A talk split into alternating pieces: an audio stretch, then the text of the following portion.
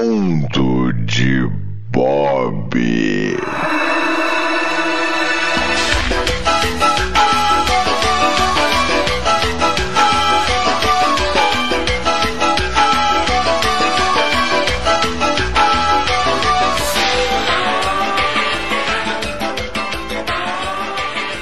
Bem-vindos a mais um Mundo de Bob, galera. É isso aí.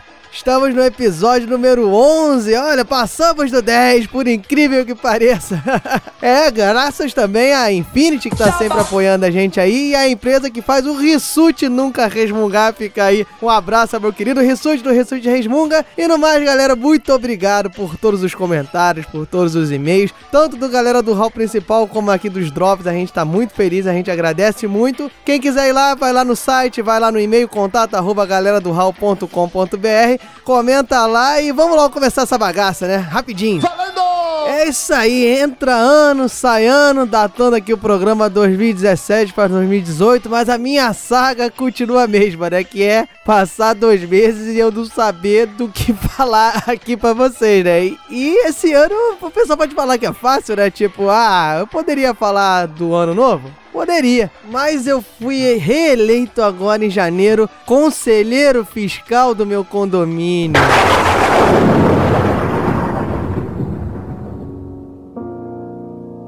É, pra quem não sabe, eu fui praticamente imposto nesse cargo pela minha esposa, que foi na reunião lá e me colocou como conselheiro ano passado. E eu tô aí, né? Eu acho que ela conseguiu implantar um karma na minha vida, que o pessoal não deixou eu sair desse cargo. E o que é mais legal, cara, é que eu não entendo, porque é um cargo maravilhoso. É mentira! Porque o síndico não vai com a sua cara, porque você está lá para justamente botar o bedelho em tudo que ele tá fazendo. Ou seja, tudo que ele gasta, tudo que ele mexe. Ele fica sempre com aquela cara de. O que, que você tá fazendo aqui? E é mais legal porque os condôminos não vão também com a sua cara. Porque tudo que é de problema que aparece na vida do cara e ele acha que o síndico deveria ter resolvido e não resolveu, a culpa é minha, que não cobrei o síndico. Ai, eu não acredito que inundaram novamente esse corredor cheio de água e o síndico nunca vê isso. E aquele Diogo também deve estar mancomunado, deve estar junto com ele, porque nunca entrou aqui no meu andar, nunca olhou se o corredor tava limpo.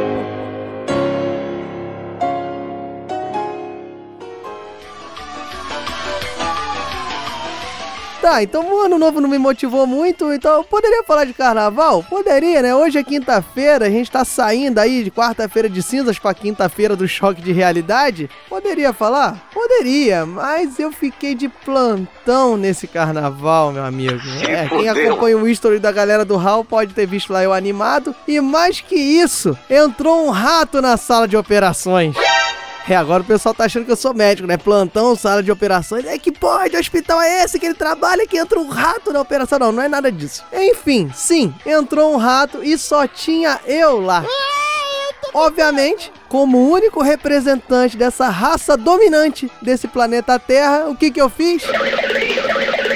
Então, tentei ignorar a presença dele, ele não me incomoda, não enche o saco, eu não incomodo, não enche o saco a vida dele. Mas aí aconteceu a coisa mais impressionante e digna de um vídeo de Facebook. Que ele ficou em pé sem ensaboando? Não, não foi isso. Ele ficou embaixo da mesa me encarando, me encarando.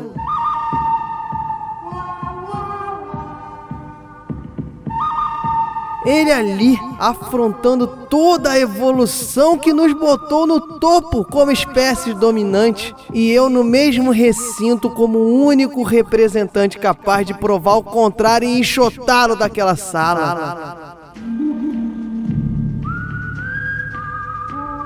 Eu mais forte, maior, tá bem, não muito maior, talvez mais inteligente. Ele provavelmente mais ágil e destemido. Foi feito ali o cenário, meu caro ouvinte, e eu fui mostrar o porquê alcançamos o patamar em que estamos. Senhoras e senhores do Brasil!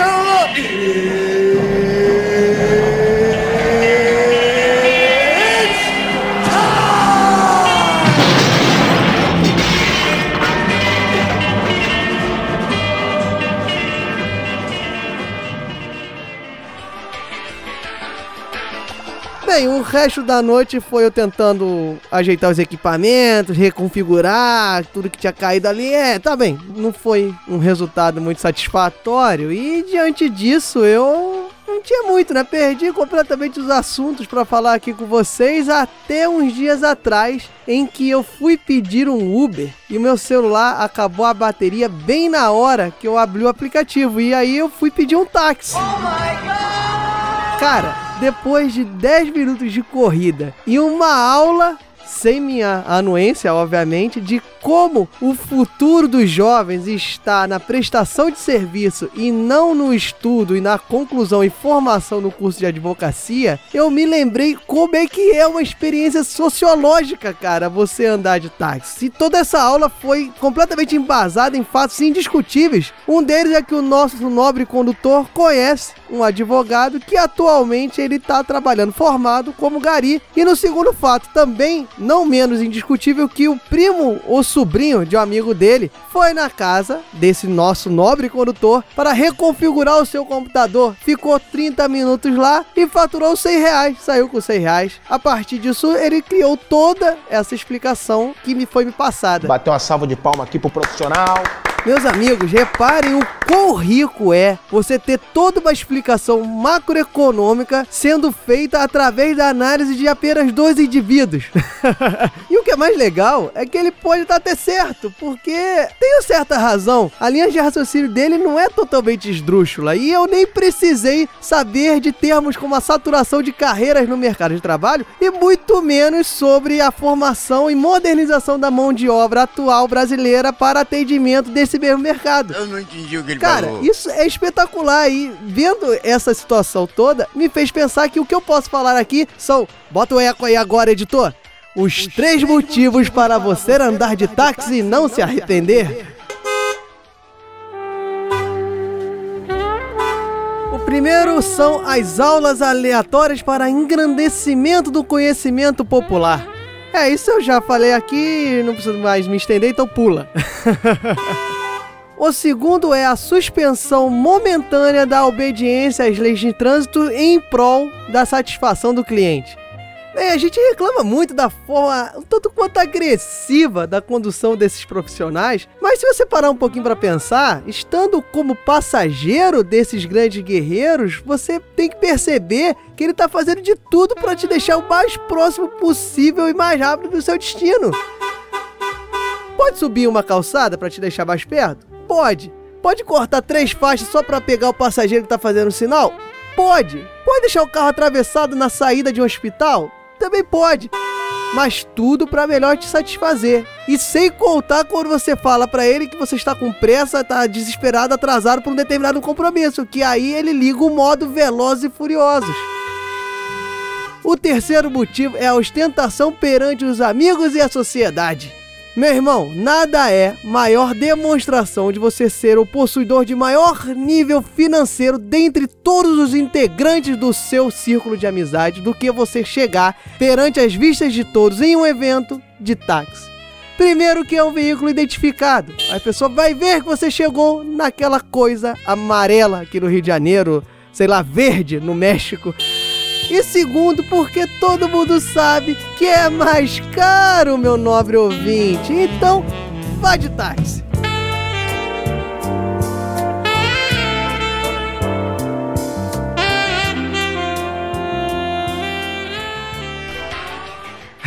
Agora falando sério, pessoal, táxi ou Uber, o importante é você chegar no seu destino. Estou cagado. Tem bom e mal profissional em qualquer canto. E agora que eu joguei meus panos quentes aí, eu tava aqui também vendo como é que seria maneiro você entrar no táxi e tá rolando um podcast sobre táxi. Eu fico aqui imaginando, imaginando, imaginando. Boa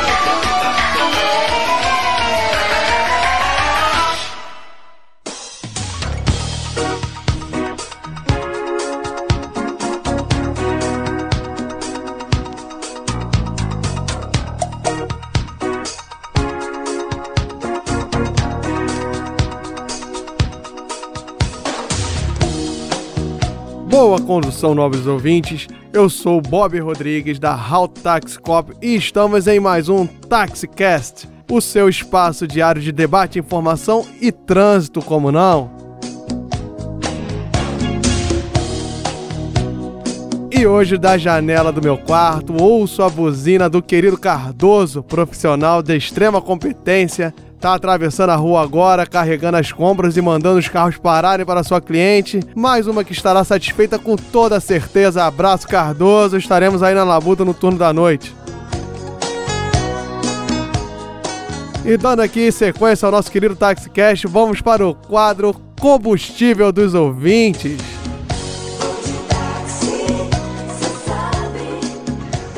Alô, meu amigo Bob Rodrigues, satisfação. Sou muito fã do seu programa. É, é, aqui é Batista, cidade de Belfor Roxo, Rio de Janeiro. E seria uma satisfação muito grande participar do combustível dos ouvintes. Estou aqui no posto Estrela Douro e a, a gasolina é, é 4,39, o álcool tá 3,24 e o diesel 3,39. E é, é, como é que. Não aceita. Ah, não aceita cheque aqui não, irmão? Ô meu, peraí, tu me quebra.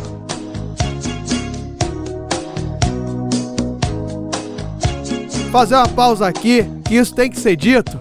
Tem muito líder de sindicato aí, como tem líder, fazendo manifestação, mandando tacar pedra em Uber, e ninguém vê o problema dos postos que não aceitam cheques achando que taxista aí é cidadão desonesto. Cheque é dinheiro, meu irmão. Às vezes o passageiro tá na dificuldade, não percebe o caminho que é um pouco mais longo, que a gente tá querendo sair do trânsito, não tem dinheiro e passa o cheque. Idoso, por exemplo, só passa cheque, meu irmão. Então, pô, fica aí o protesto então. Enfim, vamos continuar aqui agora com o recado do ouvinte.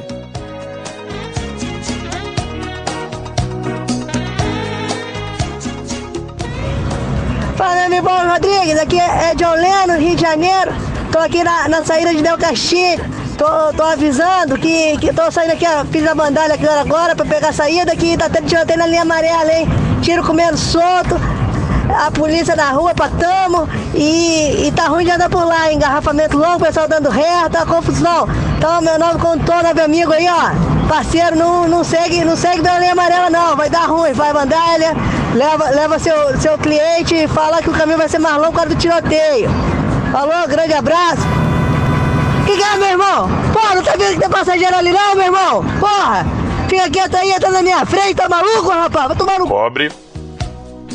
Grande John Leno, obrigado pelo carinho, pela informação. Então, taxista do Rio de Janeiro, fica atento que a linha amarela está fechada por conta de tiroteio pela sétima vez essa semana, hein? E cuidado com esse motorista aí, John, que ele não respeita ninguém. Pra fechar, vamos de indicação.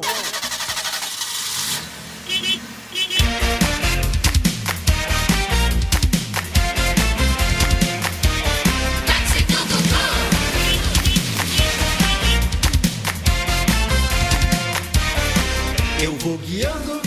A indicação de hoje é a série Táxi do Gugu, que está toda no YouTube. O apresentador Gugu Liberato mostra um pouco da realidade que passamos com alguns passageiros incompreensivos que não aceitam um erro de caminho, uma falta de troco ou, por exemplo, a coisa básica que é um animal no banco de trás. Apesar disso, as situações são bem engraçadas nessa série. Vale a pena ir pro condutor mais jovem, que não teve a oportunidade de apreciar esse clássico brasileiro dos anos 90.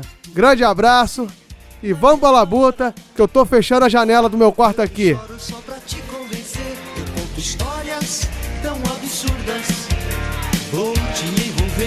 Você perceber. Sempre aprontando, gosto de brincar. Hoje eu quero te pegar. Entre no meu táxi, vem, vou te levar. Vem brincar, vem cantar. É bom te encontrar, poder brincar contigo. Fazer dessa vida um mundo divertido. É bom te encontrar. Diogo Bob, Diogo O que, que é, Raulzito? Tô aqui, tava aqui Já distraído. passou da quinta vez que eu aviso que os ouvintes não acreditarão Tá, nesse eu- nosso diálogo. Tá bom, Dá- pra você pelo menos fingir, tá? Isso aqui é uma atuação, tá? Pro pessoal achar que eu tô conversando com você depois do, do final do programa aqui do Muro de Bob. Não fui programado para eventuar ações fantasiosas. Meu protocolo não permite a explanação de mentiras para Ah, ouvintes não, tá, o protocolo. Ah, tá bom, é uma mentirinha só, cara. Mas tá, tá, já tô terminando o episódio aqui. Vambora que eu ainda tenho que buscar a Duda e o João no colégio. Cadê meu celular, hein? Ih, acabou a bateria. Puta merda, acabou a bateria de novo, meu irmão. Cadê o telefone do Cardoso, hein?